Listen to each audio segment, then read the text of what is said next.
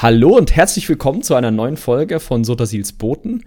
Folge Nummer 8. Ähm, wir sprechen heute über die Preview von Scalebreaker und wer sind wir überhaupt? Ähm, mein Name ist Jakob und äh, aka Kern und mein lieber Mitpodcaster ist der Leon aka Kali. Hallo Leon. Hallo Jakob und äh, hallo liebe Zuhörer, ich grüße euch alle recht herzlich. Ja, wie schon verraten, reden wir heute über Scalebreaker. Ähm, wir wollten eigentlich erst nur über die Preview reden. Also es gab so einen Twitch, äh, äh, ESO Live heißt das, so ein Twitch-Stream. Die gibt's immer auf dem offiziellen Bethesda-Kanal. Also falls ihr die nicht kennt, schaut da mal rein. Ich glaube, die sind so, die waren mal monatlich. Ich weiß gar nicht, wie aktuell der, der Stand da ist, ob die monatlich sind oder nur immer, wenn irgendwie coole Sachen sind, wie jetzt Galebreaker oder Elsewhere. Ich glaube, da waren auch immer ein paar Vorab-Streams unterwegs. Ähm, schaut da einfach mal vorbei. Die werden auch angekündigt im offiziellen Forum und auf der offiziellen Seite. Also haltet dort einfach mal die News-Kategorie im Auge. Genau. Ähm, ja, ich würde sagen, wir, starten einfach direkt. Ähm, in diesem Twitch-Stream haben sie. Hast du den geguckt, Leon, überhaupt? Ich habe da durchgescrollt. Ähm, der ging ja irgendwie, ich habe, als, also als der gerade live war, habe ich kurz reingeschaut. Ja, ja, der mhm. geht knapp über eine Stunde. Und ähm, ja, die haben halt, also was ich noch in Erinnerung habe, ist, dass die halt den Dungeon gezeigt haben. Jetzt eher im Passiv-Mode, wenn ich mich recht entsinne. Ja. Also die sind da so durchgelaufen, haben so, äh, das sieht so und so aus, das ist der und der Boss. Ähm, ich habe jetzt aber nicht, mir war es dann tatsächlich, um ehrlich zu sein, zu langweilig. So. ich, ich krieg noch nicht mal den Dungeon Run gezeigt, so und dann hatte ich keine Lust. Ja. Also dann warte ich lieber darauf, das selber zu spielen und das auch selber ein bisschen zu entdecken. Ja, ich habe da tatsächlich auch immer so eine, so eine, so ein zwiespältiges Verhältnis zu neuem Content mich da vorher zu informieren, Schrägstrich, äh, mir solche Twitch-Streams anzugucken. Ich muss aber sagen, sie haben es relativ gut gemacht. Also, wie du es schon erwähnt hast, die sind da im, auf ihrem Developer-Server durchgelaufen, im God-Mode, und haben auch nicht also vor allem beim ersten, ich glaube, das war Marselok, wo sie durch sind, ähm, da haben sie echt sehr, sehr wenig gezeigt, nur so ganz wenig. Bei Moongrave Fane fand ich schon wieder fast zu viel, weil sie sehr, sehr viel hm, so Umwelt, Environment mechanisch erklärt haben und das fand ich eher tatsächlich uncool. Mhm. Ähm, hat mich leider ein bisschen gespoilert, äh, fand aber die Mechanik, die sie dort äh, vorgestellt haben, äh, ganz cool. Genau. Aber ich würde sagen, wir gehen einfach mal chronologisch durch. Also, sie haben, wie du es ja schon gesagt hast, die zwei äh, Instanzen gezeigt. Sie haben angefangen mit Layer of Marselok oder der Hort von Marselok. Äh, übrigens, by the way, ne, äh, ich habe vorhin ein paar, paar ESO-Fachbegriffe in unser ähm, Arbeitsdokument geschrieben. Und er hat mir Rechtschreibfehler in diesem äh, Dokument von den ESO-Fachbegriffen, also zum Beispiel Gebietsnamen und so weiter, korrigiert. Das fand ich krass krass äh, gruselig, äh, wie weit jetzt Google schon ist, wa? Ja, vor allem, wo, woher, also, hä? Also ich habe ein Gebiet falsch geschrieben. Also, hä? Was habe ich da falsch geschrieben? Da habe ich ein H vergessen. Ich glaube, es war Betnik oder so.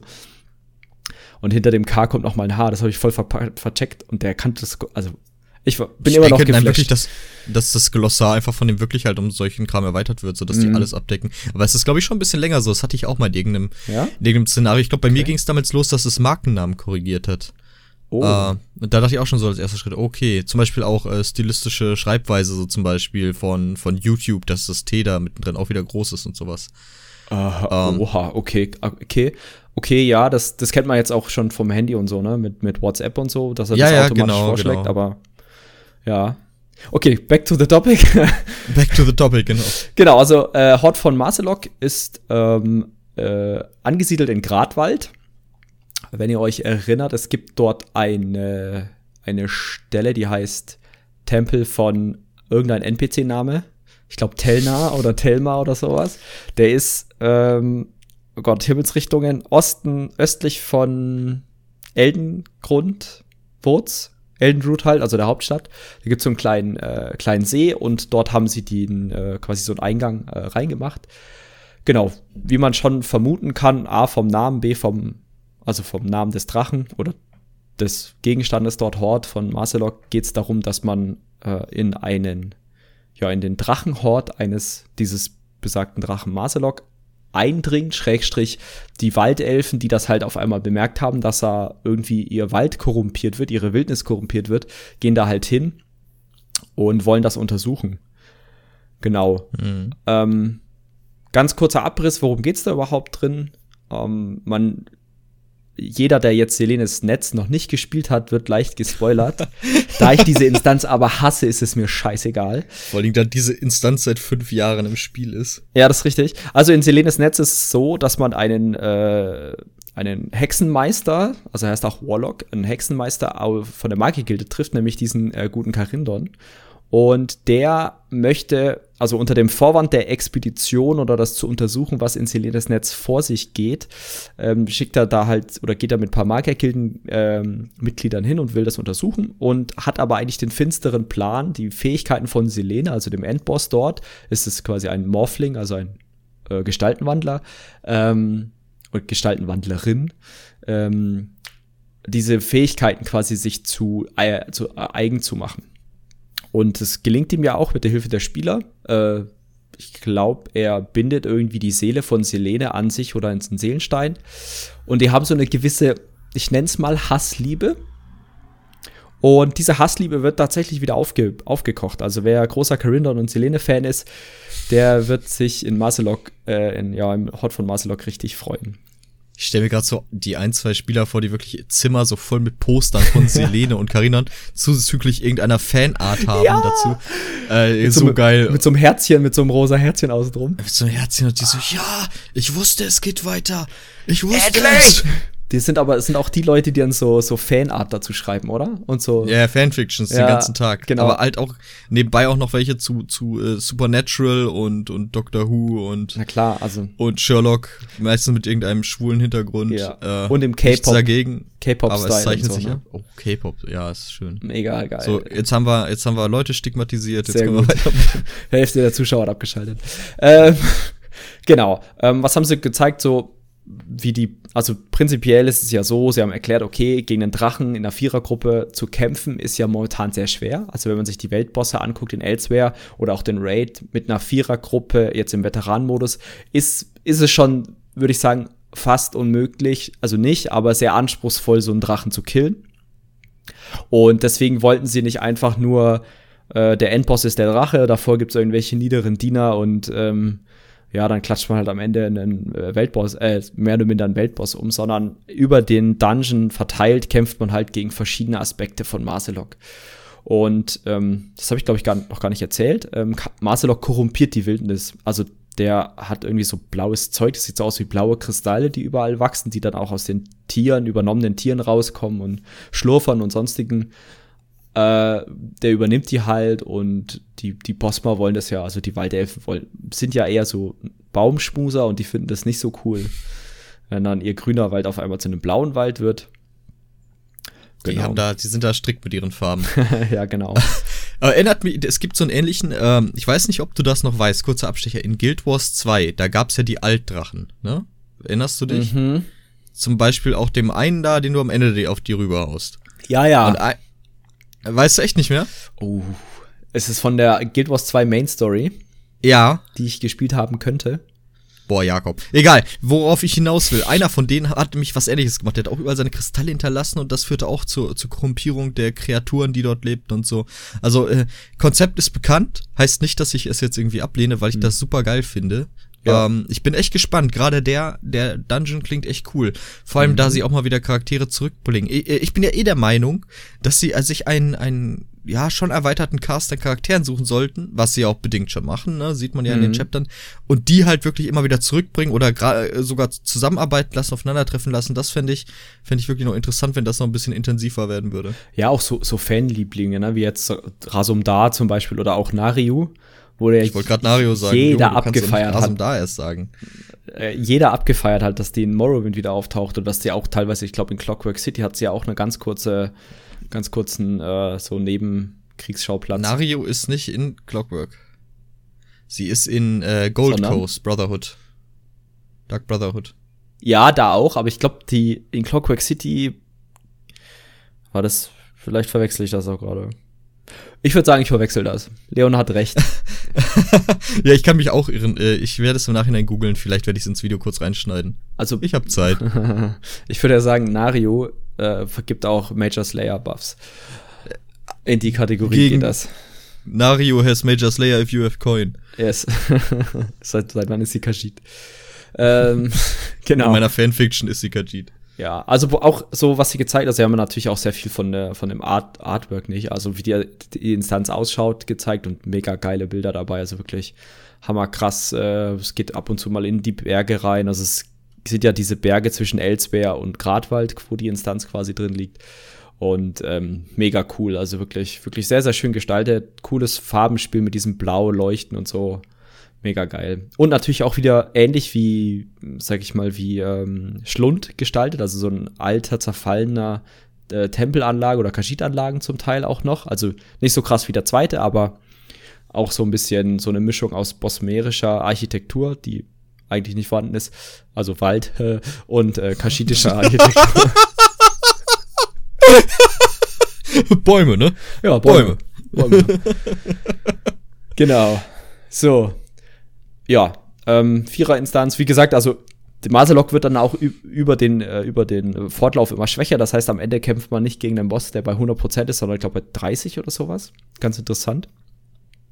Ähm, mhm. Hat aber natürlich noch massiv viel Leben, weil ich glaube, also jetzt die Wettbosse haben 100 Millionen oder so. Der wird jetzt nicht 30 Millionen leben. Wobei, vielleicht. Aber. Die, war, stopp, stopp, stopp. Die haben 100 Millionen Leben? Nein, nein, nein. Doch. Olms in VHS Hard Mode hat 100 Millionen. Oh, wetten, wie viel, wie viel der, Jol, der, der die olle Jolna-Kralle hat. Äh, stopp, stopp. Äh, wir reden aber von Vierer-Inis, nicht von Raids. Ja, ja. Deswegen, ja, aber sie, sie wollen ja quasi in dieser Vierer-Ini nicht dass du. Ach so, so meinst du das. Jetzt, ne? bin ich, jetzt weiß ich, wie du das meinst. Ne? Die, das verbleibende Leben. Genau, halt, ne? genau. Das verbleibende Leben sind dann halt nur 30 Prozent von seinem Max-Leben, weil natürlich ein Drache viel zu krass wäre, von vier Leuten bekämpft zu werden. Deswegen. Ich finde ich, ich find das ganze Konzept aber auch wirklich cool. Ja. Dieser Fokus darauf, also ich meine, das haben sie ja schon angefangen in dem, äh, in dem Cinematic, was sie halt da auf der E3 gezeigt haben, die das halt anschließt an die Intro-Cinematic für Elsewhere, ja. wo halt diese, die, der, der, der, äh, Proxy-Protagonist, der halt da ist, äh, und die, die Kamira und Abnur halt zusammen gegen diesen Drachen kämpfen und das echt langwieriger Kampf ist. Jo. Und jetzt irgendwie Storytelling-mäßig da einen Fokus drauf zu legen, um nochmal zu zeigen, ey, das ist echt heftig, einen Drachen zu besiegen und dann wirklich äh, halt noch diese, diese partizielle äh, Sache immer, das kaputt machen, das kaputt machen und am Ende halt diesen, diesen Drachen so weit geschwächt zu haben, um eine Chance gegen genau. ihn zu haben. Super geniales Konzept. Genau. Ja, Gut. Erinnert mich an Todesschwinge. ja, ich meine, man muss ja das Rad nicht immer neu erfinden, was sie im zweiten. Nein, auf keinen Fall. Also im zweiten Dungeon, da war ich echt überrascht, da können wir gleich drüber eingehen. Ich weiß nicht, ob du es gesehen hast, aber können wir dann machen. Genau. Äh, wir wollen nicht alle Sets besprechen, weil wir selber auch gemerkt haben, dass es mega geil ist, wenn man Setänderungen einfach nur monoton zehn Minuten lang vorliest. Weil man A mit den Sets nichts mehr zu tun hat oder so alte Sets sind oder PvP-Sets sind, wovon wir keinerlei Ahnung haben.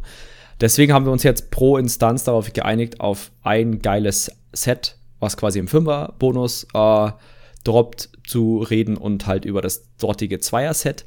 Es sind leider beides die Stamina-Sets, weil die anderen beiden zwar nette, sag ich mal, nette Features haben, aber jetzt nicht so ja. krass sind, wo du sagst. Genau, das, das Zen-Set war halt auch noch okay. Ne? Genau, ja, das, das Zen-Set wird tatsächlich müsst ihr euch mal angucken dann in PTS-Patch Notes oder wir machen das vielleicht das nächste Mal, wo wir dann auch die PTS-Patch Notes, sag ich mal, mehr im Detail äh, angucken möchten. Mhm. Genau. Also das erste ist das äh, Azure Blight Reaper Set. Ähm, sowas wie, das darfst du übersetzen. Ha! Boah, äh. Oh, das äh, so gerade so Begriffe wie nicht nur Azure oder Blight, sondern sondern Reaper. Also äh, Reaper heißt ja Die Schnitter, Blauseuche oder ja. der Blaubefall Ripper. Ja, genau, oder Schnitter. Also Azure Blight ist wahrscheinlich das, was man im, die ganze Zeit im Dungeon sieht, dieses, dieses blau leuchtende Korruptionszeug. Genau, und prinzipiell ist halt so, die ersten vier Boni, äh, die ersten drei Boni, also zwei, drei, vier überspringen wir mal und gehen eigentlich noch für Fünfer-Bonus ein. Und der ist eigentlich ziemlich witzig. Denn ähm, immer wenn man ein, wenn man Schaden macht mit einer Dot-Fähigkeit, ähm, dann appliziert man auf dem Gegner so eine Bleitseed, also so ein ja, Bleitseed. Verderbendes Samen. Oh, verderbt. Oh, wow, nicht schlecht. Lohnt sich dein Englischstudium endlich? das wird sich zeigen. Aber für sowas ist es ein nettes Gimmick. äh, und da diesen Verderbnissamen für fünf Sekunden, also quasi ein Debuff, und wenn man das schnell genug macht, also das stapelt bis 20, dann explodiert der in einem AOE von jetzt hier Basisschaden steht da 1100 Disease Damage. Und das skaliert 100 Pro mit den CPs und 100 Pro, würde ich mal tippen, mit Max Stamina, vielleicht sogar mit Waffenschaden. Und ist halt ein ziemlich krasser AOE, hat aber einen kleinen Cooldown, aber der sind nur zwei Sekunden. Das heißt, wenn ein Stil explodiert ist, dann kann es zwei Sekunden lang keine Blight aufbauen. So. Hört sich erstmal nicht so krass spannend an. Aber es gibt ja immer so, wie wir das letzte Mal schon, glaube ich, gesagt haben, immer so pfiffige Menschen, Spieler, die sowas sehen und denken, Moment, das eskaliert doch bestimmt total. Und ja, es eskaliert total. Äh, da gibt es ein YouTube-Video, was wir, was äh, einer unserer Gildenmitglieder äh, lustigerweise uns gepostet hat, von einem, der äh, irgendwie sechs so Skelett-Targets äh, stackt auf einem Punkt und dann alles an AOE-Dots draufknallt und es macht halt gefühlt alle fünf bis zehn Sekunden bum, bum, bum, bum. Noch nicht mal alle zwei Sekunden diese, diese Azur-Verderbnis, Explosion. Mhm. Und der macht massiv AOE-Schaden. Konntest du auslesen, wie viel das war? Also, insgesamt? ich habe es mir leider nur auf dem Handy angeguckt, deswegen war es ein bisschen klein, aber ich war mir ziemlich sicher, dass das irgendwann über, über, über 400.000 AOE-Damage waren. AOE-DPS, ne? Also, ich glaube, über so 20, 30, ja, noch mal 10, 10, 20 Sekunden oder so. Also, es war schon massiv viel. Und zwar mit einer Konstanz. Also, ich meine, 400k Peak kriegt man locker hin, aber das über so einen Zeitraum zu halten, heftig. Ich glaube, er hat ein Zweihandbild gespielt, weil du brauchst ja ein, Zwei, ein AOE-Dot. Mhm. Und dann halt noch, äh, ich glaube, äh, K-Drops und Bogen, also äh, Volley, Schrägstrich Pfeilhagel. Und dann noch ein paar andere AOE-Fähigkeiten und das, war halt Ja, es war massiv witzig. Es hat lustig gepoppt. Ja, definitiv. Mega witzig. Das war Popcorn. uh. Vielleicht, vielleicht hätte er noch mit der Magiergilden vulkanischen Rune spielen sollen, wo alles durch die Gegend fliegt. ich, ich, also sagen wir so, ich, das wird so nicht live gehen. Ähm, ich denke, sie werden also, den Cooldown erhöhen. Ja, in irgendeiner Form werden sie es halt nerven. Ich überlege halt, ob noch mal aufs PTS zu gehen, um es selber mal auszuprobieren. Die Frage ist ja, was, was machst du? Du könntest ja auch einfach sechs Eisen, weißt du, diese Eisen-Atronach-Dummies zusammenstellen, die alle keine Rüstung haben und so weiter. Das wird wahrscheinlich noch mehr eskalieren. Oh boy. Aber es dauert wahrscheinlich einfach zu lange. Intriguing. Ja, also wenn ihr Bock habt, macht ein Video, stellt es auf YouTube hoch davon und schickt uns einen Link. Wir feiern Macht die lustigsten immens. Dinge, die euch einfallen. Genau, wir feiern das immens ab. Ich frage mich auch, ja. ob das sowas ist, was vielleicht auch so ein bisschen das, das Trainen im PvP beheben soll. Da stelle ich mir aber gerade die Frage, ob man das hinkriegt, 20 Stacks auf einen Gegner drauf zu kriegen, ob das purgebar ist und so weiter. Dann stelle ich mir in erster Linie auch die Frage, warum sie denn alle anderen AOEs nerven. Mm, ja, ja, das ist eine gute Frage. Ich finde aber auch, man sieht so an manchen AOE-Veränderungen oder Veränderungen von Skills, dass das genau diesem, diesem, diesem Stack, Stack and Burn im PvP oder Stack and Train im PvP schon so ein bisschen, äh, ja, wieder ein bisschen äh, gegenkommen soll. Aber da kommen wir dann nächste Folge drauf. Ja, genau. Gut. Monster-Set gibt's auch, ist äh, auch eher ein Stamina-DD-Set. Wobei, da sind wir nicht so ganz sicher, was sie mit dem Ding anfangen wollen. Was ist das denn, lieber Leon? Ja, das ist das, die Monstermaske von Maselok. Ähm, Wer hätte es gedacht?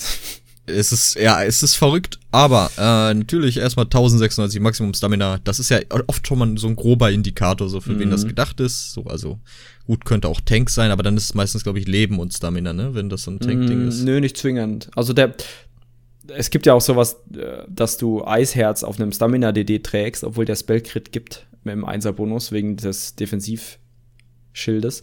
Ähm, aber ja, meist, meistens indiziert das schon. Also es gibt ja diese, zum Beispiel, oh, ich glaube, das erste Set war Velidred, was als Einser-Bonus Waffenschaden und Magicka-Schaden gibt. Bin ich mir aber nicht sicher. Also Zauberschaden und Magicka, äh, Magicka-Schaden. Waffenschaden Magicka und, und, und Zauberschaden, aber äh, normalerweise indiziert der erste Bonus schon so ein bisschen, in welche Richtung es geht.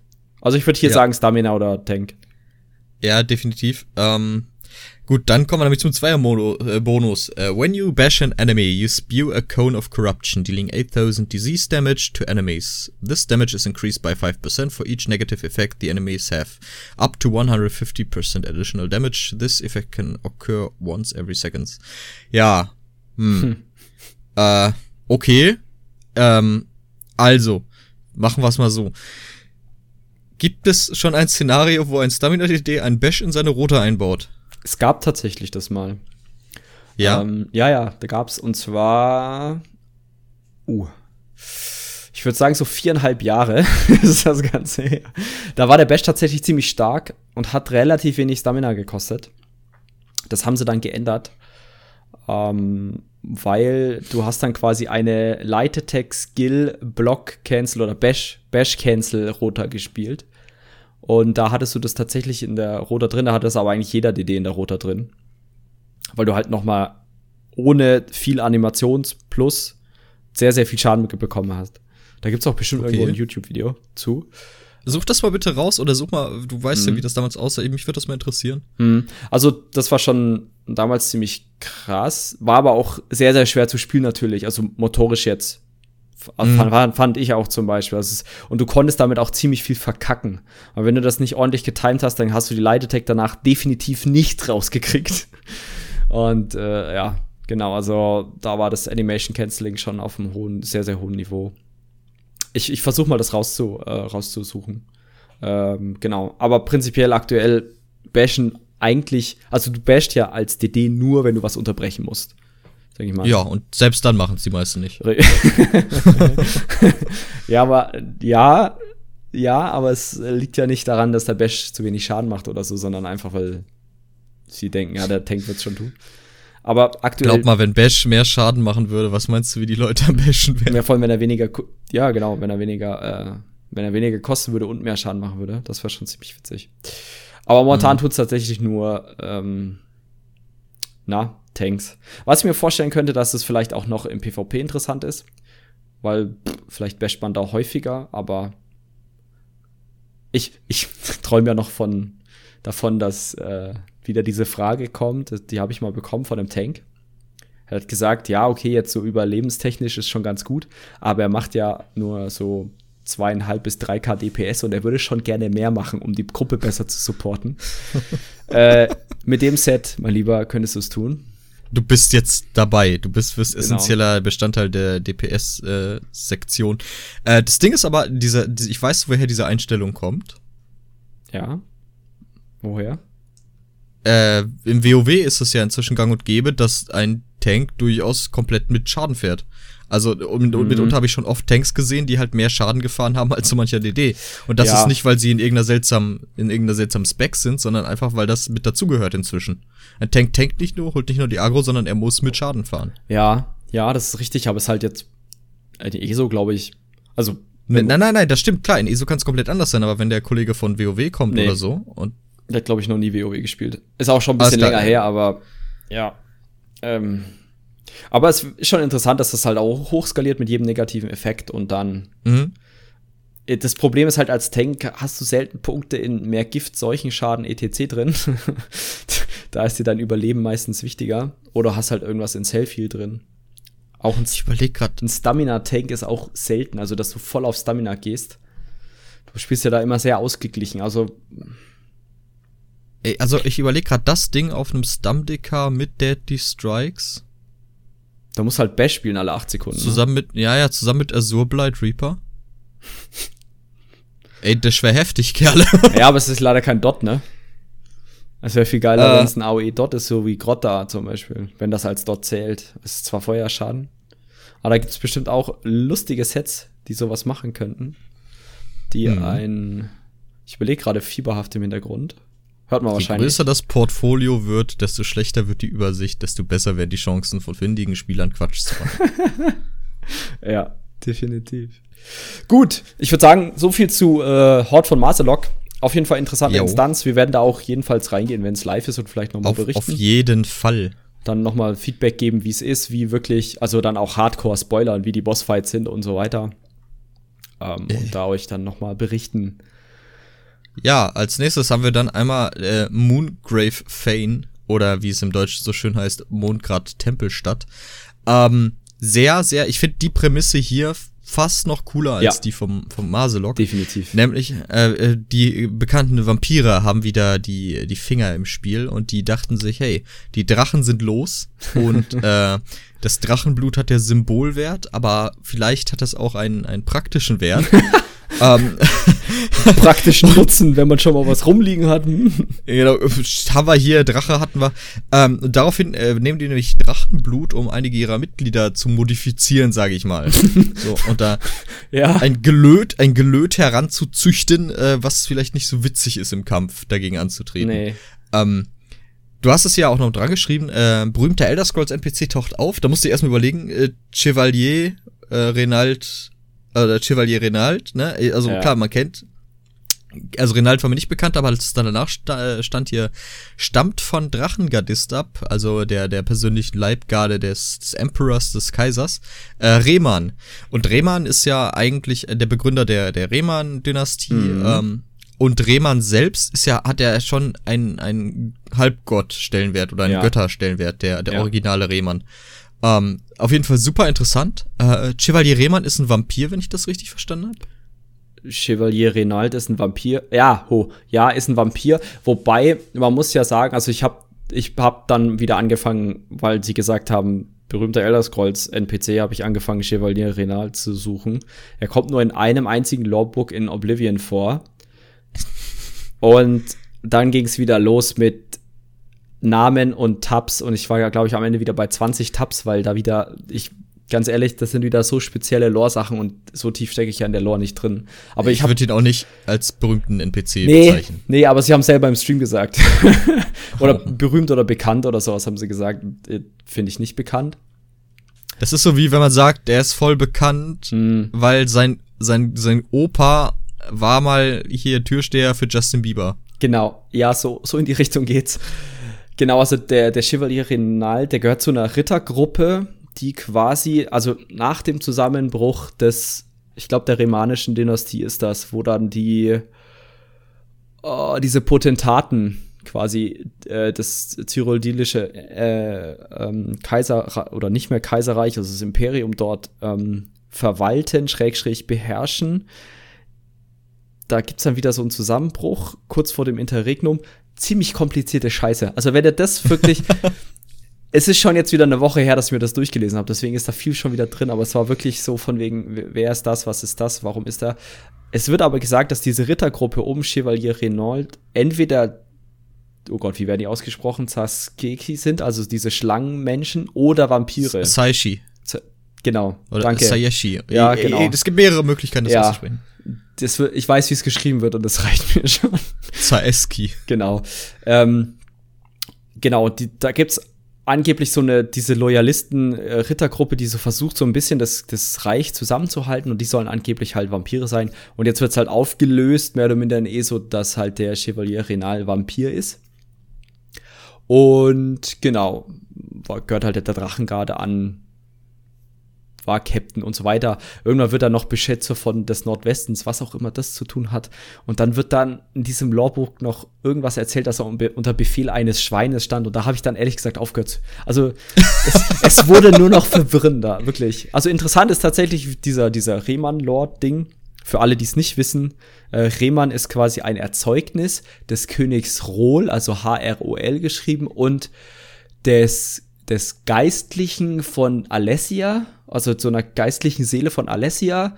Ganz strange Story, weil angeblich hat Rohl einen Hügel begattet und dort ist dann Rehmann geboren worden. Das will ich sehen. Ja, und auf der Stelle, das ist aber wiederum interessant, steht Sankretor. Ah. Das ist der Gründungsort von Sankretor. das ist der eine Gründungsmythos von Sankretor. Aber ist Sankretor nicht in einem Gebirge und nicht auf einem Hügel? Ja, Hügel, Gebirge, ich bitte dich das ist ja immer Ansichtssache. Ne? Wenn du Leute aus Norddeutschland fragst in Hamburg oder so und du zeigst denen einen, einen 200 Meter Berg, Berg, Hügel. Die Serpentinen. Dann sind das für die die Alpen. Und wenn du jemanden, wie zum Beispiel unserem Schweizer Kollegen, äh, Michael, sagst, ja, ich wohne in einem Mittelgebirge, da, uh, das sind 400 Meter hohe Berge, dann fängt er auch nur an zu lachen. Ähm, ja, aber in ESO ist tatsächlich Sankretor ja eher so ein Dungeon-Ding, ne? Mhm. Und äh, in Oblivion aber gab es so einen Screenshot von, ist das ja eher tatsächlich so eine Ruinenstadt. Also irgendwas dazwischen wird sein. Für jeden, der mit seinem Tor wiederum nichts anfangen kann, A, ist dort das König, äh, Amulett der Könige versteckt, also als heißer Hand versteckt. Übrigens Spoiler mhm. der Main Story. Und ähm, ist immer gut, wenn wir die Spoiler danach erzählen, oder? Und ja, komm, auch die Main Story ist jetzt fünf Jahre alt. Ja, also wirklich. Trotzdem. Es gibt ja auch neue Mitspieler in ESO immer. Und äh, in Sankretor liegen eigentlich die Kaiser, also die remanischen Kaiser, glaube ich, äh, begraben. Und auch ihre Drachengardisten. Genau. Ja, also war ganz interessant, sich dort mal wieder durch die Lore zu wühlen. Macht es einfach mal. Ähm, kann ich jedem nur empfehlen. Äh, es gibt Fandom-Wiki und so weiter. Man muss im Englischen ein bisschen mächtig sein. Aber es gibt es auch auf Deutsch theoretisch. Ja, aber da sind die Artikel ein bisschen schwächer, ja, also genau. ein bisschen ärmer, was den Inhalt angeht. Ja. Also ich eigentlich immer, wenn ich irgendeinen Fan-Wiki nachschlage oder so, dann gehe ich immer aufs Englische, mhm. weil das, du bist da mit an Sicherheit grenzender Wahrscheinlichkeit äh, auf der sicheren Seite, wenn es darum geht. Genau. Den besseren. Und so. Ja, genau. UESP sowieso. UESP ist sowas von umfangreich. Ähm, Tatsächlich aber zu dem berühmten NPC gibt's nicht so viel. Das ist ein Dreizeiler. Mega geil. Genau. Äh, aber es ist ja nicht der einzige. Potentate Versidue Shay. Hm. War Captain der Drachengarde. Hm. Er war kennt, Captain. Kennt man diese Person? Potentat äh, Versidue Shay kennt man tatsächlich. Ähm, das ist der Typ, der ähm, die Ermordung des letzten remanischen Kaisers über die Morakton angeordnet wird. Witzigerweise wird sein Sohn von der Morakton dann auch getötet. oh, vielleicht Mann. so ein kleinen Karma. Ja, weil er nämlich, also der Potentat Vesudiche war quasi Berater von äh, dem letzten remanischen Kaiser und hat dann ähm, im Hintergrund gegen den Kaiser geplottet, quasi also ein eine kleine Verschwörung angezettelt. Und die Moraktong sind anscheinend dann dahinter gekommen, dass sie nur Werkzeug zum Mittel, also Mittel zum Zweck waren. Und deswegen haben sie dann auch den, ähm, genau, seinen Sohn umgebracht. Was ich übrigens witzig fand, ne? der ist ja Drachengardist, der Typ, also mhm. hier. Und er hat es echt zweimal geschafft, seinen Beschützer nicht zu beschützen. Also, hä? Du meinst dann, nicht nur nicht zu beschützen. Ja, und dann wird er noch Beschützer des Nordwestens. Nein! Man könnte ihn offenes Scheunentor des Nordwestens nennen. also, verstehe ich nicht. Also, ich weiß nicht, ob man das in Oblivion nachspielt. Ich glaube nicht. Ich glaube, was man in Oblivion Nein. nachspielt, ist. Ist das nicht mit Tiber Septim dann? Das ist Tiber Septim. Genau, weil der Chevalier Renault, das habe ich. Stopp, Martin Septim. Sicher? Ja. Also du hast da, der, der Septim Emperor wird am Anfang gekillt äh, und daraufhin wird sein Sohn halt Emperor, Martin Septim. Mhm. Wer war der, war wer der Vater? War das dann Tiber Septim? Uriel Septim. Mhm. Okay. Tiber Septim war lange davor. Okay. Oblivion spielt auch lange nach ESO, ne? Ja, ja. Ach, stimmt ja. Okay, also ESO befindet sich ja, um das zu erklären. Vielleicht ist das auch für die Leute draußen interessant. Oder um vielleicht meinen, meinen Knoten im Kopf wegzumachen. Also wir sind ja aktuell in ESO im Interregnum, ne? Hm. Okay. dachte, die Antwort kommt schneller. Oder bist du dir auch nicht sicher? nee, das okay. muss ja das Interregnum sein. Genau, also wir haben aktuell ja kein, kein wirkliches cyrodilisches Imperium oder Kaiserimperium oder so. Der Kaiser wechselt ja alle fünf Minuten, je nachdem, wer gerade geboostet wird. Genau. wer gerade sich irgendwie den Weißgoldturm unter den Nagel reißt. Ja. Ähm, und danach, nach dem Interregnum, wird ja irgendein Kriegsherr, kurz Kaiser, und dann Tiber Septim, der da ja dann die septimische Dynastie gründet. Und dieser Chevalier Renald schleimt sich oder versucht sich, das habe ich jetzt leider nicht mehr aufgeschrieben, auch an diesen Tiber Septim ranzu, äh, ranzustellen, weil er natürlich wieder Drachengardist werden möchte oder so. Keine Ahnung. Vielleicht erfährt man das jetzt in ESO. Und ähm, dieser, diese Tiber Septim ist nämlich erst nur Kriegsherr von dem ersten Kaiser dort. Der wird auch manchmal als Kaiser Null bezeichnet, was ich ein bisschen strange finde. Aber okay. Gut. Ich glaube, so viel zu völlig verwirrender Lore. Nicht wirklich, das dachte ich auch so, oh Mann, selbst mir, also ich kann es ja ungefähr nachvollziehen, aber auch selbst mir stand gerade so, okay, ja, ist okay. Ja. Ähm, genau, wie, genau, das ist die Grundprämisse. Also ich finde es interessant jetzt, wo man halt auch ein bisschen Rahmen mhm. noch zu dem, zu Verse Duché und Renald erfahren hat, so mal die dann zu treffen im Spiel. Ja, wobei, wer, wer so die Shade wirst du nicht treffen. Nicht? Mhm. -mm. Ach so, okay, ich, ich kann es gerade nachvollziehen. Ja, ja, äh, alles gut. Ähm, aber Renald halt, der da halt mit, genau. den, mit den historischen Figuren halt irgendwie connected ja. ist oder auch persönlich zu tun hatte. Ich freue mich ähm, auch mega auf die Dialogoption mit ihm, was man so alles erfahren kann. Hey, wer bist du? Was hast du gemacht und so. Mhm. Wird bestimmt gut. Definitiv. Ähm, von der letzte Nachtrag stand unter dem Befehl eines Schweines, Fragezeichen, Fragezeichen, Fragezeichen. Ja, wie gesagt, lest, lest euch mal, also das Lawbook heißt äh, Remanada oder wie auch immer man das ausspricht, genau. Ähm, Lest euch das einfach mal durch und am Ende steht so ein Satz, anscheinend stand der unter dem Befehl des Schweines. Und ganz ehrlich, hä? Hat da Sheo wieder seine F Finger im Spiel? Was für ein Schwein. Es steht im Englischen auch Pick da, ne? Ich dachte nämlich erst, hä, die deutsche Übersetzung ist vielleicht falsch. Nein, ist sie nicht. Also ganz strange. Genau, aber. Nichtsdestotrotz. Ja, wir äh, kommen einfach mal zu der Instanz, sonst äh, verzetteln wir uns wieder in Lore-Gesprächen. Also ich habe ja die Gegner gesehen teilweise und ich finde das Gegnerdesign sehr cool. Genau, also es gibt so ein bisschen Recycling, aber nicht viel. Und Reskins meistens, ne? Ja, ja. Gargoyle habe ich, glaube ich, gesehen. Genau, es gibt so ein, so ein nennen wir es mal Lava-Gargoyle, Lava-Katzen-Gargoyle, irgendwie sowas in der Richtung. Ist total strange. Ähm, und dann gibt's noch mal so ein Steinatronach und sowas, äh, kommt noch mal drin vor. Spielt in der Tempelstadt, wie der Name schon sagt, also in einem alten, verlassenen, überwucherten Tempel. Mega geile Szenerie, also wirklich mega geil. Sieht richtig cool aus. Gibt wieder so, äh, sag ich mal, Indoor-Passagen und Outdoor-Passagen. Ähm, es gibt mega große Katzen, die mega böse aussehen, ähm, die ich immer noch gerne spielen würde. Also, liebe äh, Entwickler, wenn ihr zuhört, was ich nicht glaube. Aber wenn ihr zuhören solltet irgendwann mal, weil dieser Podcast der beste Podcast der Welt wird, ähm, dann. Calm down. bitte lasst mich eine Riesenkatze spielen. Ähm, genau. Hm, was gibt's noch so? Ja, so ein bisschen, es gibt so eine Mischung. Das ne? ist ja, spielt wieder, also der Dungeon, das haben wir noch gar nicht erzählt, spielt wieder in Elsewhere. Man kann den Dungeon auch übrigens betreten, also reinreisen, wenn man Elsewhere nicht hat, aber den DLC. Das war meine Frage. Ja. Nämlich, äh, mir ging vorhin noch so durch den Kopf, dass wir eigentlich mit, also mit ziemlicher Sicherheit davon ausgehen müssen, dass wir niemals DLC-Add-ons kriegen, die in einem Add-on-Gebiet spielen, also in einem äh, Chapter-Gebiet. Weil du musst ja theoretisch diesen Dungeon auch zu Fuß erreichen können. Aber jetzt haben sie es ja so gemacht. Finde ich interessant, mhm. weil fände ich auch ein bisschen schade. Ich würde gern auch noch mal nach Wadenfeld zurück in einem Dungeon oder so. Ja, wäre auf jeden Fall mega interessant dort äh, äh, was zu sehen, ja. Fände fänd ich auch tatsächlich cool, auch, keine Ahnung, Orsinium oder sowas. Mhm. Nochmal ein DLC oder so. DLC ja, dann, na, Wobei also, Orsinium, also Rodka ja eigentlich nur von der gesamten Szenerie und Umgebung Skyrim ist. Bis auf ein paar spezifische ja, Ork-Ruinen. Genau. Ja, stimmt schon, ja. Ja. Ja, also prinzipiell geht's halt darum, dass man mit dem Renald äh, versucht, diesen Vampir-Clan aufzuhalten. Und dann kam tatsächlich etwas, und da ist die Frage, ob wir drüber reden wollen oder nicht. Weil ich finde, es spoilert schon ziemlich viel. Lassen wir es erstmal raus. Okay, also es gibt eine coole neue Mechanik. So viel dazu. Ähm, werden wir dann, denke ich, wahrscheinlich äh, erklären, wenn wir dann, wenn das Ganze live ist und wir hardcore diesen, äh, diese Innis äh, spoilern. Genau. Wir können aber auf hm. jeden Fall nochmal gerade über die erwählten Sets reden. Oh ja, bitte. Mit erwählt meine ich natürlich das eine erwählte und das Monster-Set.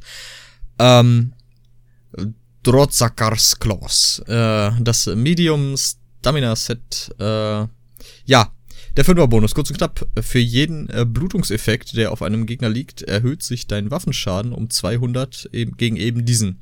Genau. Frage Nummer eins: Kannst du stack das, wenn du mehrere Blutungseffekte auf einen Gegner machst? Für jeden Blutungseffekt. Also kannst du sogar relativ hoch damit kommen. Ich meine, das ist ja jetzt, glaube ich, schon höher. Ich bin mir nicht sicher, als der. Nehmen wir an, du hast zwei Blutungseffekte drauf, ist der Bonus doch schon höher als der durch den Giftfall mit dem Meisterbogen. Ja, ich glaube, Giftfall von Meisterbogen, ich werde das gleich mal so on the fly recherchieren. Ähm, müsste irgendwas um die 100 irgendwas sein. Also war es mal, ich gucke das gerade mal nach. Äh, 300 tatsächlich. Also ja, okay. es ist mehr als der also nun der reine Bonus. Bei zwei, bei zwei Blutungsschaden kriegst du ja 400 und der Giftfall gibt dir 300. Genau. Was aber, also, was ja aber interessant ja, ist, wenn du jetzt zum Beispiel mit einer Zweihandwaffe spielst, was ja aktuell so ein kleiner Trend ist, weil sie sehr viel AOE, äh, sag ich mal, Utility dazu bringt, dann hast du ja einen AOE-Blutungsschaden. mit, mit Carve. Und das ist wiederum interessant, weil du ja dann in AOE-Situationen dort noch mal mehr Schaden machst gegen die einzelnen Ziele um dich rum. Mhm. Genau. Ähm, Was du nicht vergessen darfst, ist, ne, der Waffenschaden ist nur gegen das spezifische Ziel, ne? Das ist kein ja, drauf addierter Waffenschaden. Das ist mir schon klar. Aber bei Carve werde ich ja alle mit Blutungsschaden. Ja, das heißt, du hast quasi dann auf jeden von denen die 200 drauf. Genau, 200 mehr. Ähm, ob das sich jetzt lohnt, also es gibt müsste man mal gucken. Es gibt ja noch ein anderes Set, glaube ich, was Blutungsschaden erhöht. Jedenfalls habe ich das irgendwie im Hinterkopf. Ähm, wird bestimmt interessant. Ich glaube, der, der Jens äh, aus, aus der Grenzwächtergilde, äh, Grüße gehen raus, ähm, haben, hat ja auch schon so ein bisschen rumge, rumgeäumelt, ne, mit Blutungsschaden und so. Mhm. Oh, es geht massiv durch die Decke anscheinend. Äh, sie haben ja auch den Blutungsschaden, so ein kleiner Vorgriff auf das nächste Mal schon ein bisschen erhöht, weil er ja mittlerweile ähm, durch Rüstung dann durch muss Aktuell geht er ja noch ohne Rüstung komplett durch. Ähm, mit dem nächsten, äh, also mit 5.1 geht es dann nicht mehr durch Rüstung durch. Also muss dann durch Rüstung durch. Also ja, man kann es mitigieren, das wollte ich sagen. Und ähm, das wird schon interessant. Vor allem, du hast ja dann noch mal die Axtblutung, ist wieder ein eigener Blutungsschaden. Dann muss man mal gucken, ob es noch irgendwo anders Blutungseffekte gibt, die man jetzt gar nicht im, im Kopf hat weil man aktuell ja nicht so krass auf Blutungsschaden geht, aber es bestimmt wieder interessante Sets. Oder, mhm, sag definitiv. ich mal, oder Builds, die dann vielleicht aus der, aus der Versenkung erhoben werden, ja. Ich bin ja sowieso großer Fan von Dot-Klassen, ne? Also ich habe ja auch in SWTOR damals den Jedi äh, Sentinel gespielt mhm. als Dot äh, Spec. Äh, super, hat mir super viel Spaß gemacht. Also das Ganze applizieren und dann schön zugucken, wie es tickt. Ähm, bin gespannt. Also ich wäre wär echt froh, wenn das ein bisschen zurückkommt. Ich würde auch dafür gern mal mein Stamina äh, DK entstauben. Äh, oder das wird so ja auch mit dem Neko kompatibel sein. Hm. Äh, gucken wir mal. Ich bin, ich bin gespannt, was das auf jeden Fall angeht. Das ja. Potenzial vor allen Dingen, was jetzt als, als Summe dazu kommt. Genau. Was ich halt auch interessant finde, es gibt keine, also so, wir haben ein bisschen mit Jens philosophiert, es gibt keine Klassenfähigkeit, die einen Blutungsschaden macht. Also ich wüsste es nicht, korrigiert mich gerne, wenn es der Fall ist. Aber aktuell gibt es keine Blutungsschaden von, von Klassenfähigkeit. Das heißt, eigentlich ist da, was das Set angeht, jede Klasse hat den gleichen Stand. Ja, das finde ich ganz cool, weil es gibt ja manchmal, oder es gibt viele Stamina-Sets, die sind, sage ich mal, situativ für zum Beispiel, wir haben es gerade genannt, Stamina-DK, ne, mit Deadly Strikes wo du yeah. äh, mehr Schaden durch, ich glaube, was war's, Gift und Disease Damage oder sowas machst? Oder Gift, alle Disease und Blutung. Ah, genau. Ähm, für Brandschaden, ich bin mir nicht sicher. Genau, also das ist ja sehr, sehr speziell für Stamina DK und ist dort ein sehr, sehr gut performendes Set, was jetzt zum Beispiel auf einer Nightblade gar nicht so gut performen würde, sag ich mal, ne? weil es halt einfach der, der Klassen-Dot fehlt mehr oder die Klassen-Dots fehlen. Genau. Aber es ist äh, ganz nett. Schauen wir mal, was dabei rumkommt. Ich ich denke, das Set wird nicht genervt. Ich denke auch mit den Blutungen, da werden sie vielleicht noch ein bisschen was anpassen, dass das nicht so krass in Anführungszeichen ist, aber ja. Genau. Warten wir mal ab. Das Zweier-Set äh, heißt äh, Monster Mas Mos Maske Grundul Grundwulf. Grundwulf ist der äh, Endboss, also der Name vom mhm. Endboss. Äh, als Einser-Bonus wieder so ein geteiltes Set, also äh, sowohl gibt sowohl Waffen als auch Zauberkrit. Und äh, der Zweierbonus ist ganz interessant, weil es ein bisschen mehr Richtung Sustain geht. Und zwar immer, wenn man kritischen Schaden macht, ähm, ähm, stellt man entweder 1000 Magicka oder Stamina wieder her, äh, je nachdem, was höher ist, also welches Maximum höher ist. Und man bekommt aber zusätzlich noch 500 der anderen Ressource. Mhm. Ich glaube nicht, dass das sich bei PvE-DDs, äh, sag ich mal, einschlägig verwendbar macht. Ich glaube aber, dass bei Tanks eine ganz interessante Sache ist. Ich meine, die kritten jetzt nicht so krass, aber ich glaube, dass man als Tank auch alle fünf Sekunden, also hat einen fünf Sekunden Cooldown der Zweierbonus, dass man alle fünf Sekunden locker einen Crit rauskriegt. Mhm, genau, und zumal der Einser-Bonus ja auch nochmal das ein bisschen pusht. Ne? Genau. Und wenn man jetzt, sage ich mal, nicht so krass auf brutale Defensivität ausgelegt ist. Also schon ähnlich wieder in die, in die Richtung gehen wie Marcelok, die Maske von Marcelok. Wenn man zum Beispiel in Vierer-Instanz oder sowas unterwegs ist und nicht brutal auf, auf äh, okay, ich muss 40k leben, Resistenzen komplett am Cap und so und so viel Live-Rack und was auch immer haben. Ähm, ja, dann kann man das, glaube ich, anziehen und das ist eine ganz, äh, ganz nette Sustain-Sache. Mhm. Auch, auch in AOE-Situationen. Also, genau, also muss man mal gucken ich denke, es wird jetzt nicht best in Slot werden, aber es wird sein Anwendungs. Es gibt bestimmt wieder einen pfiffigen Spieler, der schon wieder was im Hinterkopf hat. PvP denke ich eher nicht, weil Crit Damage im PvP will man eigentlich nicht kassieren oder nicht bekommen. Da geht ja jeder auf, oder sehr viel auf Impenetrable. Impenetrable. Impenetrable. Impenetrable. Impermeable. Impermeable. Genau, so viel zu den zwei neuen Instanzen, würde ich sagen. Oder möchtest du noch was hinzufügen? Nein, nein, ich bin zufrieden. Du bist glücklich? Du freust dich? Ich bin glücklich, rundum zufrieden.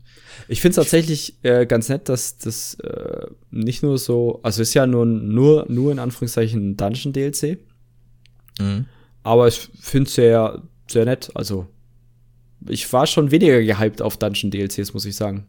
Also definitiv, definitiv. Also äh, zum Beispiel das ganze Werwolf-Gelöt hat mich gar nicht gejuckt. Ja, Dito. Fand ich mega das, langweilig. Auch die Pre, also Wrathstone war auch eher so mäh. Ja. War, hm. War aber okay. das klingt echt interessant. Ja, genau. Das letzte Mal war ich bei Dragon Bones, glaube ich, so gehypt. Hm, ja, stimmt, weil da so, so langsam, vielleicht bist du aber auch so der Drachentyp, ne? Das, ich bin der Drachentyp voll. Das, wenn es nicht zwei Flügel hat und Feuer speien kann, bin ich raus. Ey, ja, shit top. Äh, man muss dazu sagen, mir gefiel Scalecaller Peak besser als Fengler. Echt jetzt? Ja. Obwohl Fengler den Knochendrachen hat. Obwohl Fengler den Knochendrachen hat. Ah, das ist ja interessant. Jetzt allein mechan äh, mechanisch oder auch so? Ja, ja, mechanisch. Okay. Gut, dann kommen wir mal zu äh, ein paar PTS-Patch Notes. Also es geht vor allem um diese Quality of Life Changes, wie es so schön heißt. Also sie uh. führen, yeah, uh, yeah, sie führen manche Spielsysteme ein, die äh, den Spielern etwas, sag ich mal, Komfort geben sollen. Und das tun sie tatsächlich. Ähm, ich würde sagen, wir fangen mit dem an, was ich tatsächlich am geilsten finde, weil ich endlich Inventarplätze mehr bekomme. Und alles, was mir mehr Inventarplätze gibt, ist oh mega geil. Und zwar geht es darum, dass unerschrockenen Schlüssel zur Währung werden. Zur accountweiten Währung. Das ist ganz wichtig. Es wurde auch Zeit. Das wurde tatsächlich Zeit. Ich habe vorhin geguckt, ich bin mittlerweile bei 1300 auf meinem kompletten Account. Aber, Man, Aber ja. Kennst du das auch, wenn ESO sowas ankündigt, so man denkt sich, ja geil, aber im nächsten Moment muss ich mir mal in die, in die Stirn fassen und denken, ja, aber warum war das denn noch nicht so? Warum kommt das denn jetzt? Und es sind jetzt, es stehen für mich, ich war neulich mal ein bisschen am überlegen, es stehen jetzt noch so viele Sachen im Raum für mich, die einfach geändert werden müssten, weil es entweder archaisch oder von Grund auf dämlich war, die so zu machen, ja. wie sie sind. Hast du da welche? So ganz spontan? Zwei, drei? Nee, ganz spontan tatsächlich das kommt mir, es kommt mir immer, wenn ich irgendwie ja. Handwerk gerade mache oder durch die Welt gehe und das ist, solche Sachen lösen es mal aus. Ich muss mir mal aufschreiben. Gruppenfinder tatsächlich zum Beispiel. Finde ich sehr archaisch, dass er nicht funktioniert. Soll ja im Quartal 4. So, haben sie ja. Also übrigens, an alle, ne, die an diese, auf diese Performance-Features und Verbesserungen warten. Das kommt alles im Quartal 4. Nein, nicht alles. Quartal doch, doch, 4 und alles. erstes Quartal 20. Alles im Quartal 4. Sie haben nicht gesagt, welches Jahr. Alles im Quartal 4. alles, alles. Das neue Engine, DirectX 13, ja, alles Quartal uh, Ja, unbedingt.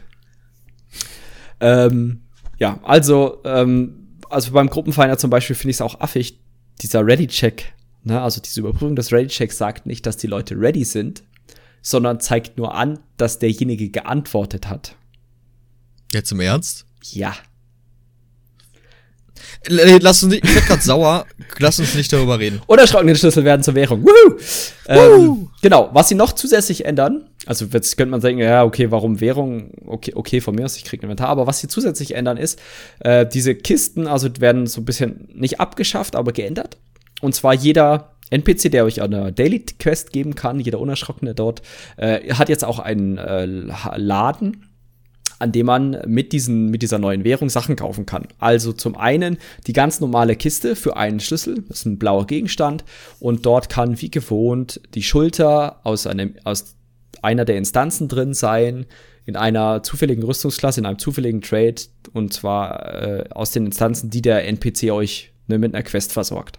So, wie man es jetzt auch schon kennt, riesen RNG-Abfuck, riesen RNG-Abfuck, vor allem wenn die DLCs, die Dungeon-DLCs immer mehr werden, weil sie sind gerade genau stimmt, an einem ey. Punkt, wo die Dungeon-DLCs, also mit dem jetzigen, mit jetzt kommenden Dungeon-DLCs, genauso viele Instanzen sind wie die Base-Game-Instanzen. So, und beim Base-Game werden sie Werden sie vielleicht noch mal machen, keine Ahnung. Vielleicht hauen sie im Basegame noch mal zwei Instanzen raus. Glaube ich jetzt aber nicht, weil sie wollen ja Geld verdienen.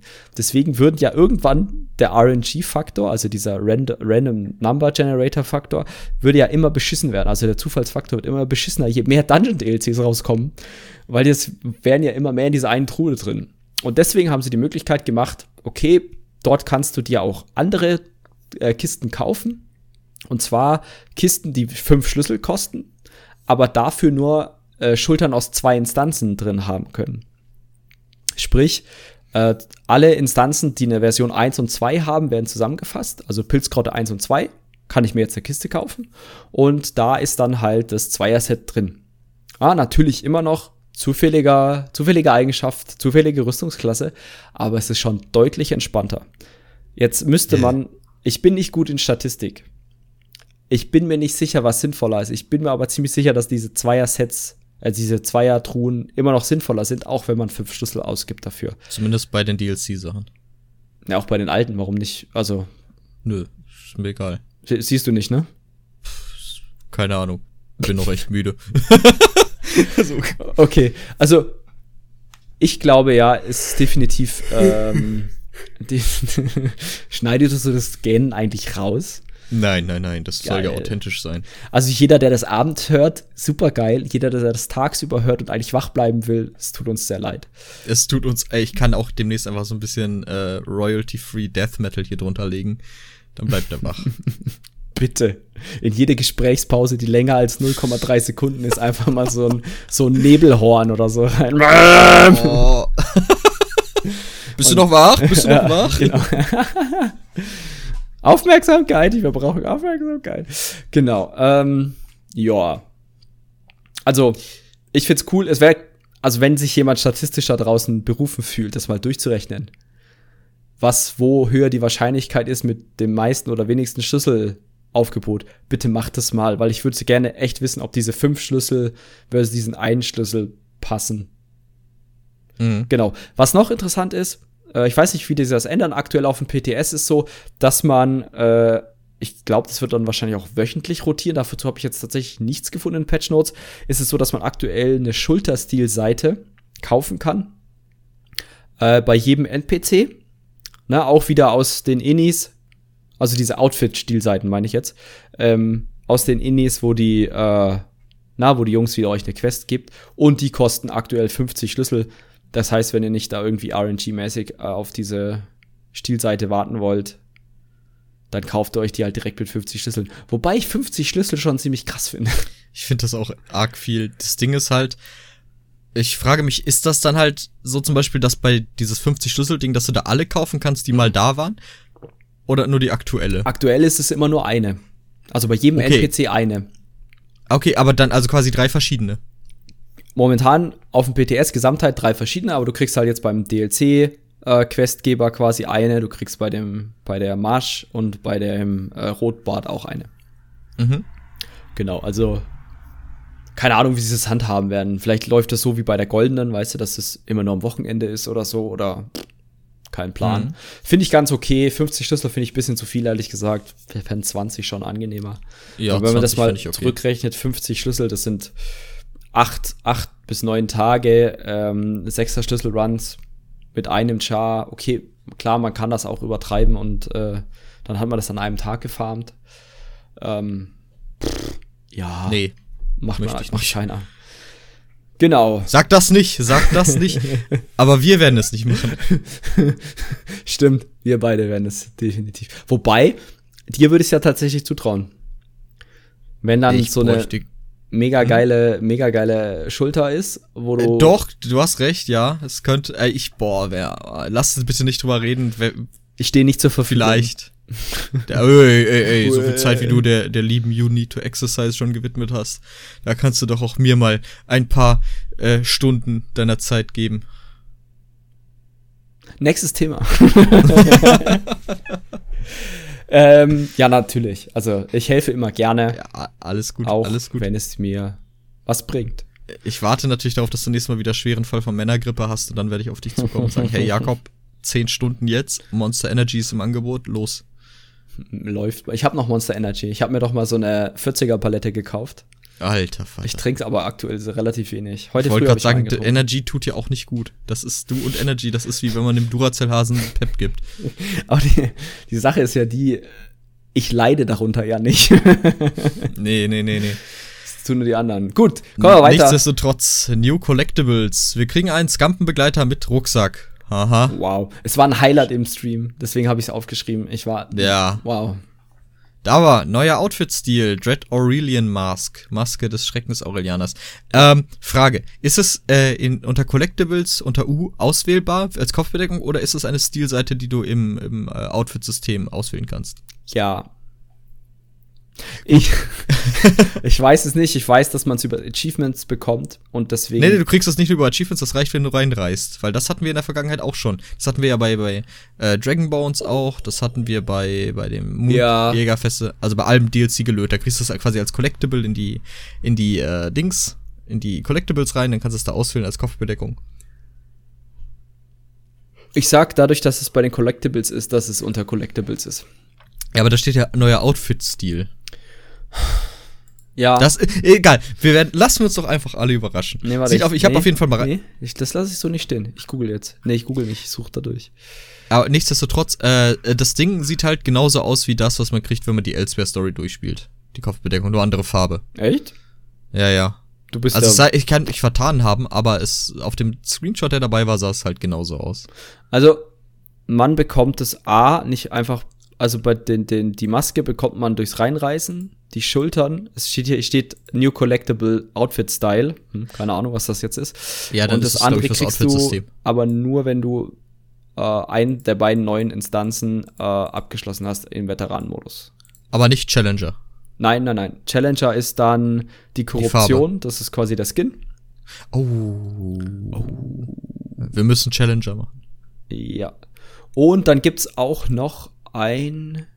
Ah ja, ein, die dritte, die dritte äh, Tab ta ta Tablet, das dritte Tableau für die Halle der Luna Champion. Ah! Gibt's für Aha. den Abschluss von Scale Breaker Scout, was auch immer das ist. Ah, nee, du musst beide Instanzen einfach abgeschlossen haben. Okay, ich dachte schon, beides Challenger, sonst gibt's für dich kein Eigenheim. Chantal. Jacqueline. Jacqueline. Jacqueline.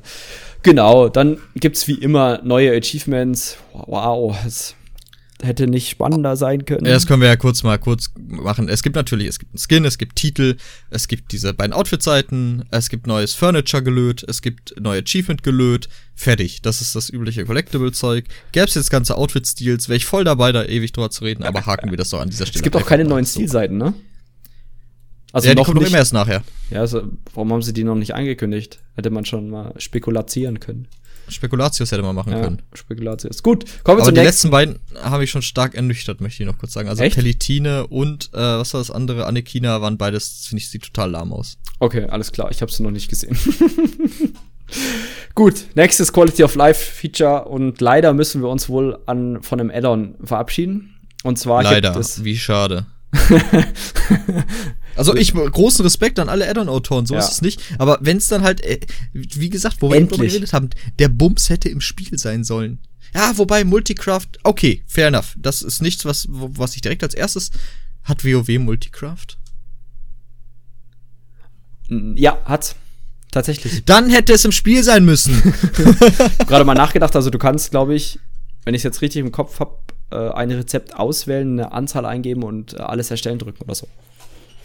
Okay. Ja, auf jeden Fall, ich bin froh, dass es jetzt kommt. Äh, du hast ja auch geschrieben, eingebautes Multicraft und vor allen Dingen eingebautes Deconstruct. Genau. Ähm, ja, schön. Es macht quasi genau das, was es soll. Es gibt ein paar Tweak-Sachen, die man da machen kann, aber letzten Endes, der Name ist Programm. Genau, und was vor allem interessant ist, ist alles instant. Das heizt, wenn du jetzt ah, zwölf schön. Sachen gleichzeitig herstellen willst, drückst du einen Knopf, zwölf Sachen sind in deinem Inventar. Wenn du zwölf Sachen zerstören willst, wählst du die zwölf aus, die werden dann so grau hinterlegt und kannst sogar Rüstung und äh, Waffen gleichzeitig zerlegen, bei Schmied zum Beispiel. Drückst dann auf Deconstruct, 40 Teile in einer Sekunde weg. Und das gleiche ist beim Veredeln.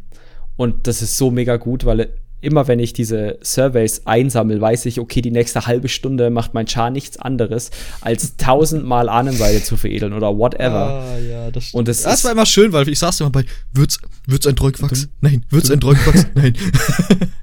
genau, und es geht mit jedem normalen Handwerk, also überall, wo er zu einer Handwerksstation geht. Ähm, tatsächlich habe ich vorhin mit der, der, der lieben Abby geredet und sie hat mich animiert, das mit den Fisch zerlegen zu gucken und die Fische zerlegen ist immer noch einzeln. Das heißt, Fische zerlegen braucht ihr immer noch das Add-on, was es dazu gibt, ähm, was dann automatisch nach und nach Fische zerlegt. Finde ich sehr schade, dass sie das nicht gemacht haben, weil das ist wirklich, also jeder, der einen Master-Angler gemacht hat und die Fische nicht einfach plump verkauft und sehr doof ist, ähm, weiß, wie lange das dauert, weil das ist A, er zerlegt, eine, er zerlegt den Fisch und hat dann noch mal eine Sekunde Cooldown aufs Zerlegen. Mhm. Mega beschissen. Wirklich mega beschissen. Das dauert noch länger als die ganzen Sachen zu, ähm, ja. Zu Vielleicht kommt es ja noch, aber ich glaube, es liegt einfach daran, dass dennoch der Großteil der Spieler nicht regelmäßig Fische zerlegt. Ja, genau. Da gibt's noch so vielleicht zur Erklärung Min-Max-Schalter, also man kann Minimum herstellen, man kann das Maximum herstellen.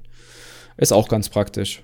Ähm, ja, ich find's mega gut. Bin mega begeistert davon. Bin voll dabei, ey, wirklich. Also gerade das, der Instant-Aspekt, der macht halt das ja. Addon wirklich obsolet. Das macht, ja, das Addon kann es ja nicht so anders. Also es ist jetzt nicht daran, dass der Addon-Programmierer dachte, komm, YOLO Capolo, ich lasse euch jetzt mal richtig schön da lang sitzen, sondern das, er muss es halt, er hat ja nichts anderes eingegeben, als einen automatischen Befehl, irgendwie alle 0,9 Sekunden mal abzufragen, dass er das nächste Ding reinpackt mhm. ins Zerlegen, so. Genau. Ähm, nee, finde ich sehr cool. Äh, aber wir haben etwas, was vielleicht für uns beide jetzt weniger interessant ist, aber auf jeden Fall für die Handelsgilden, denn mehrfach bieten auf Gildenhändler. Genau. Es war ja bisher immer so, du konntest auf einen Händler bieten, ne? Ja. Da hast du quasi dein gesamtes, dein gesamtes Kapital, was sich angesammelt hat, durch, durch Spenden und Steuer und so, äh, konntest du das ja da reinbraten und dann hoffen, dass du der Höchstbietende bist und den Händler kriegst. Genau. Was halt dazu führte, ne, wenn du auf, auf einen Gildenhändler halt gehst, gerade wenn er beliebter ist und du kriegst den halt nicht, dann hast du halt erstmal keinen Händler. Was halt auch gerade der mhm. Fall in einer meiner Handelsgilden ist. Bei mir auch tatsächlich ziemlich bescheiden. Ja. Ähm, jetzt jedoch können auf zehn Händler gleichzeitig Gebote abgegeben werden. Ähm, das heißt quasi natürlich, wenn ihr A euren beliebtesten Händler nicht kriegt, dann vielleicht B, C, D, E, F, G. Ähm, sehr, grundsätzlich sehr, sehr cool. Sternchen. Das verringert natürlich erstmal das Kapital, was auf einen Händler geboten werden kann. Also die mhm. Summe. Ja, mhm. ja, prinzipiell ja. Aber, und vor allem, es macht vielleicht, erzeugt Probleme für kleinere Handelsgilden. Ja, das hab, das hab ich mir halt so gedacht, ne, weil. Ähm, nee, nee, ich sehe das ja genauso. Kleinere Handelsgilden profitieren ja aktuell davon, dass zum Beispiel alle größeren Handelsgilden sich um ja, entweder sehr populäre äh, Slots kloppen und ähm, dann halt geben sie ja aktuell Gebote für nicht so populäre Slots aus. So. Ähm, jetzt kann man natürlich sagen, okay, große Handelsgilden machen 90 Prozent ihres Kapitals auf einen und verteilen die anderen 10 vielleicht auf kleinere, damit sie auf jeden Fall einen, einen Händler kriegen mhm. und nicht die Situation haben, wie wir jetzt unsere beiden Handelsgilden, vielleicht ist es auch die gleiche, ähm, dass wir keine, eine Woche lang keinen Gildenhändler haben, weil da merkt man krass, wie, also man kann das äh, aufzeichnen, da geht der Umsatz brutal zurück bei jedem Spieler. Ist ja auch logisch, weil nur die Leute aus der eigenen Handelsgilde handeln. Und ja, genau, es, ich finde es interessant. Ich glaube aber tatsächlich eher, dass entweder große Handelsgilden-Konglomerate, das gibt es ja auch, dass äh, ein Spieler mit mehreren Accounts so ein Imperium aufbaut äh, aus Handelsgilden, ähm, dass die dann ähm, das Ganze noch ein bisschen stärker dominieren. Weil das wird mhm. definitiv nicht vorkommen, dass jetzt eine große populäre Handelsgilde dann auf einmal kein Handels, also dass dann halt irgendwo ein Händler frei ist. Ja, genau. das stimmt, denke ich auch. Ja, und es jetzt aber, ich habe mir dann so überlegt, okay, ist es überhaupt sinnvoll, sein Kapital zu splitten? Also ist es ja eigentlich, also jetzt sage ich mal, wenn du sagst, okay, ich will auf einen sehr populären Händler gehen, keine Ahnung was, Deschan, Karkstein oder allgemein die großen äh, Sachen wie auch Eldenwurz und dann äh, Wegesruh und so. Ich weiß A nicht, wie viel Gold sie da bieten. Ja, das habe ich jemanden angeschrieben, äh, die, äh, den Andrea aus unserer Gilde.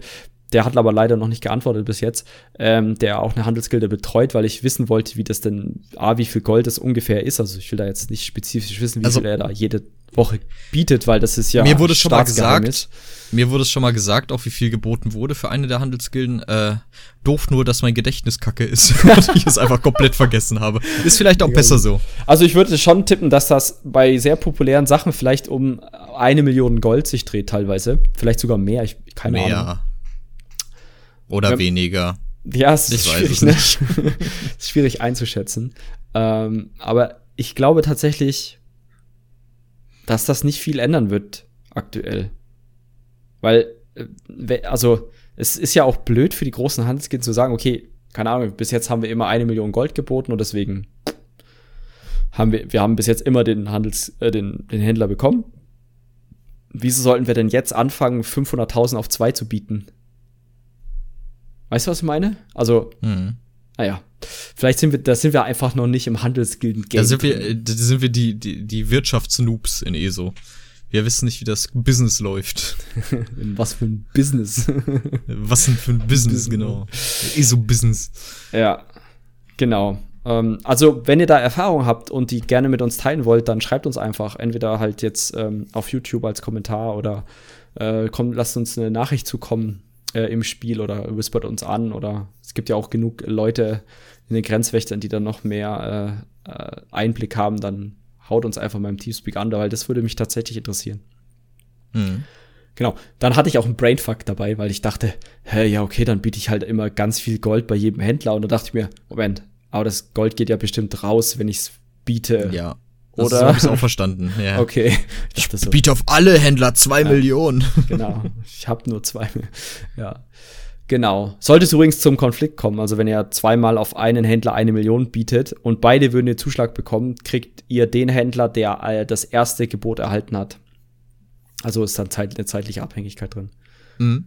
Genau, gut. Äh, kommen wir noch zu einem kleinen und dann wieder zu einem großen Diskussionsthema.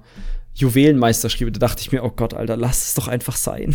Lasst es sterben. Nein, ey, auf keinen Fall. Ach, da bin ich ja voll gegen. Die sollen es retten. Sie sollen das brauchbar machen. Sie sollen vor allem das ganze Jewelry Crafting günstiger machen, denn ich, ich verstehe einfach nicht, warum es so sauteuer sein muss. Ja, also, ja, verstehe ich. Würde ich auch sagen, rettet die bei Juwelencraften als das, also die bekämpfen ja da nicht die Ursache, sondern nur ein Symptom. Ne? Mhm. Äh, mega scheiß Aktion. Und ganz ehrlich, ich glaube, Craftstore oder irgendein Crafting-Add-on schreibt mittlerweile bei Juwelencraft äh, Meisterschrieben, schreibt Destroy rein. Also wenn man Rechtsklick zerstören macht, kommt bei mir automatisch Destroy und muss nur noch E drücken. Ja, kannst du den Danke, wer auch, immer das, wer auch immer das reingeschrieben hat, vielen Dank. Mega kannst du ausprobieren? Ich habe alle meine Schriebe in die Drucks Gildenbank gepackt. Arsch. Yeah. äh, genau. Also, was sie machen wollen, sie wollen halt, ähm, sage ich mal, das Niveau an Qualität der Gegenstände, die man herstellen muss, runtersetzen. Aktuell ist es ja lila und äh, legendär, was abartig teuer ist. Und sie wollen das jetzt halt auf vor allem blau, dann eine kleine Chance auf lila und eine mega kleine Chance auf legendär mhm. ähm, machen.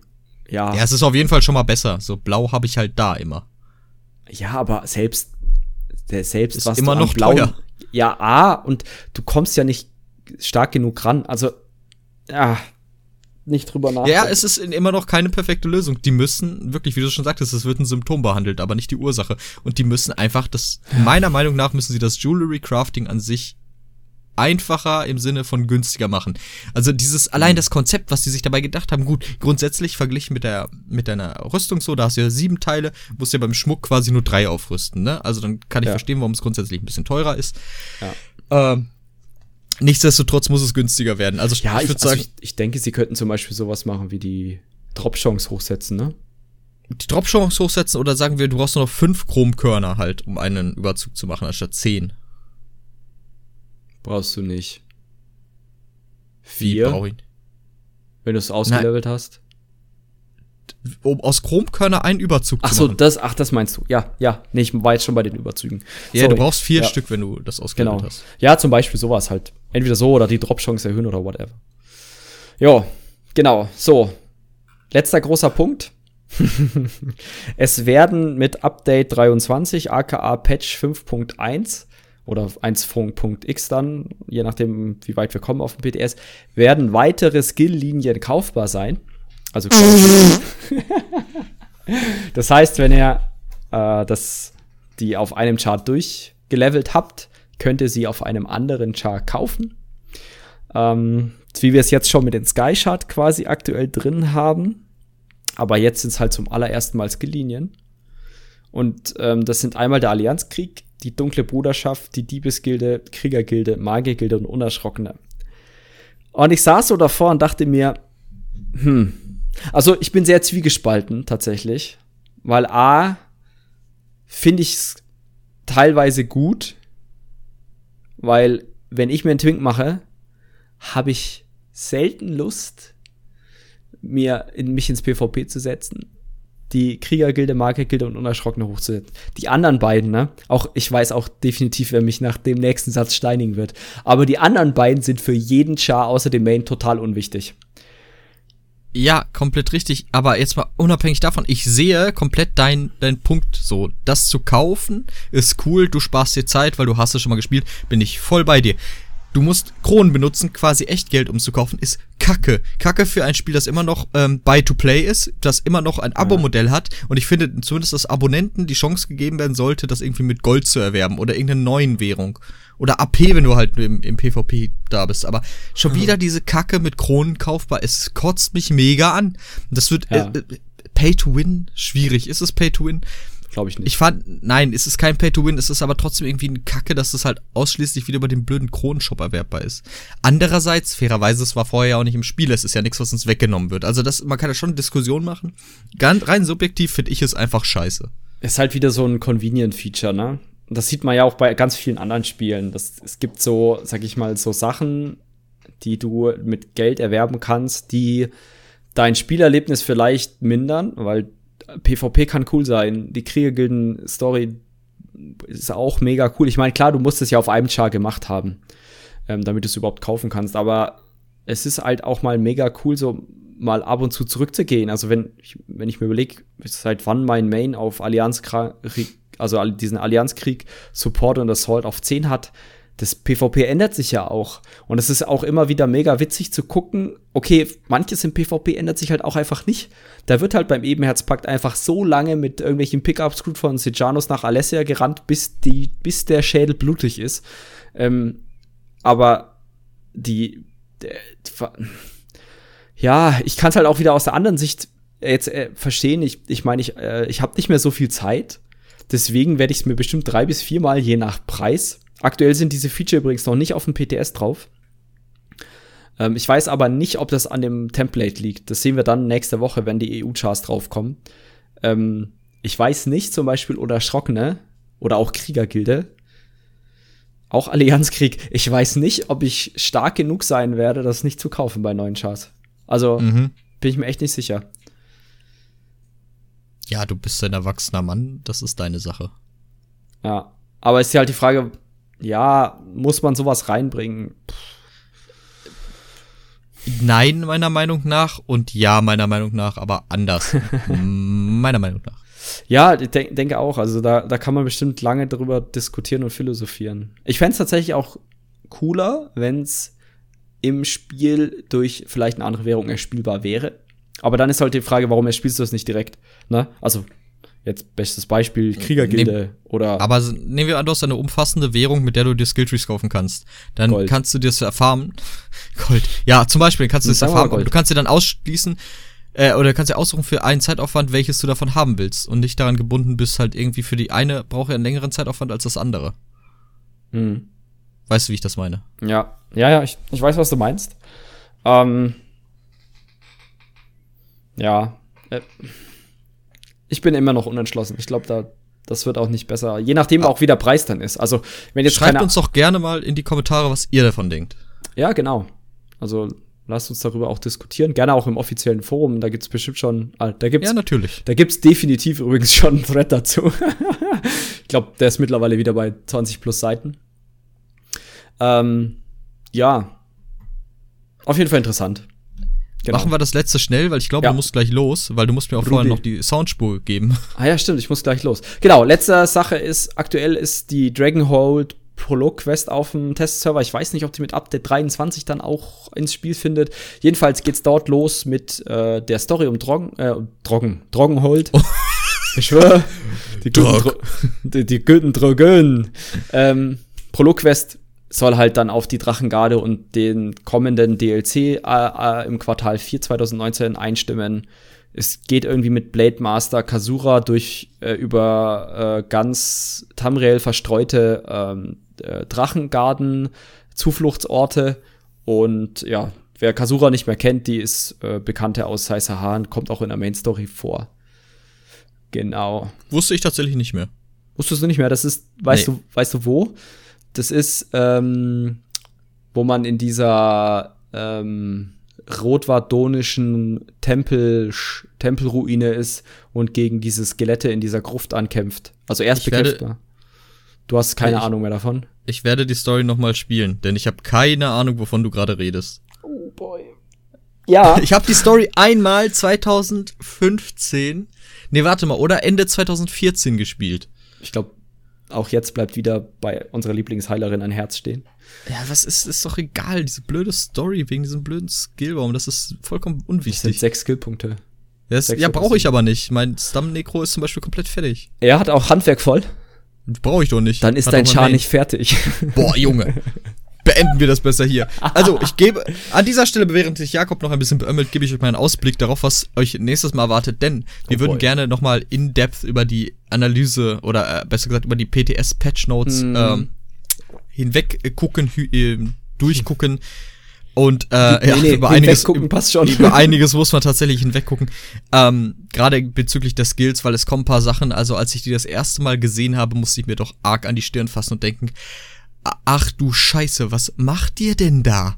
So, was, was ist dann mhm. euer Gedankengang? Und wieder mal vorweg, es ist massiv wegen PvP die ganzen Änderungen. Und auch da frage ich mich, Leute, macht zwei Skillsysteme. Eins für PvP Zerodiil Battlegrounds und eins bitte für den PvE-Content, anstatt irgendwie, ja.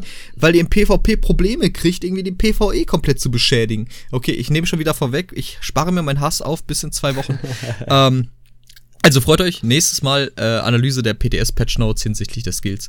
Ähm, ich hoffe, ihr hattet Spaß, uns heute beim, beim Quatschen, beim Philosophieren, äh, beim Diskutieren zuzuhören. Und ähm, hiermit äh, verabschiede ich mich äh, und äh, freue mich, euch äh, auch nächstes Mal wieder begrüßen zu dürfen. Ja, auch von mir vielen Dank fürs Zuhören. Äh, lasst uns, lasst uns einen Daumen hoch da. Gebt uns die verdiente 5-Sterne-Bewertung. Ihr wisst schon. Genau. Ähm, fünf, fünf Fische bitte. Fünf, ja, fünf Fische. Ähm, Genau, dann vielen Dank fürs Zuhören und ja, bis äh, ins äh, 14 Tagen. Ciao, ciao. Macht's gut.